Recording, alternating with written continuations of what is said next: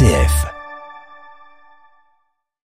Place à la chronique Bible et écologie. À cette heure-ci, Fabien Revol, vous allez aborder cette chronique sous un angle singulier, car vous ne voulez pas commenter un ou deux versets de la Bible, mais 1500.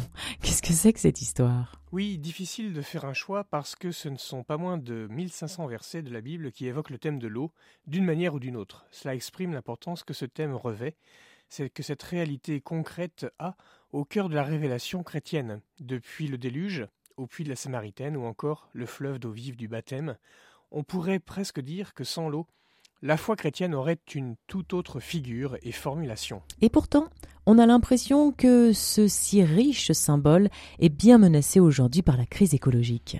Et c'est une menace concrète que le pape prend très au sérieux. Le Licaster romain pour le service du développement intégral de la personne humaine a publié le 30 mars de l'année dernière un document intitulé Eau, source de vie, qui, comme son nom l'indique, traite de la question de la bonne gestion de l'eau du point de vue de l'écologie intégrale. Rappelons que le manque d'accès adéquat à l'eau potable est malheureusement une réalité quotidienne et terrible pour des milliards de personnes. Alors que retenir de ce message, Fabien? L'eau est un des biens communs de l'humanité.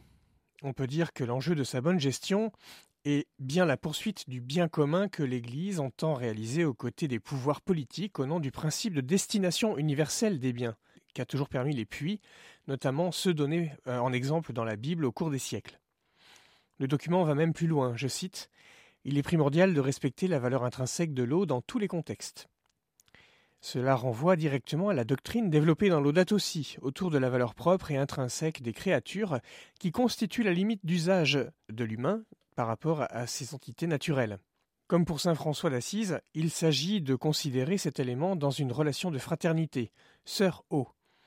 Pour nous y aider, alors que nous allons entrer dans le temps de la Passion qui annonce le temps pascal, gardons au cœur que c'est dans l'eau que nous sommes passés de la mort à la vie divine lors du baptême.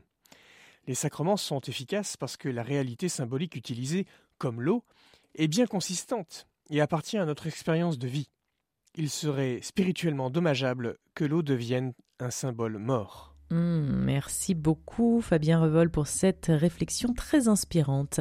Euh, vous allez pouvoir à la maison, au travail ou en voiture réécouter si vous le souhaitez cette chronique. Elle s'appelle Bible et écologie. Pour ça, rien de plus simple, vous vous rendez sur rcf.fr.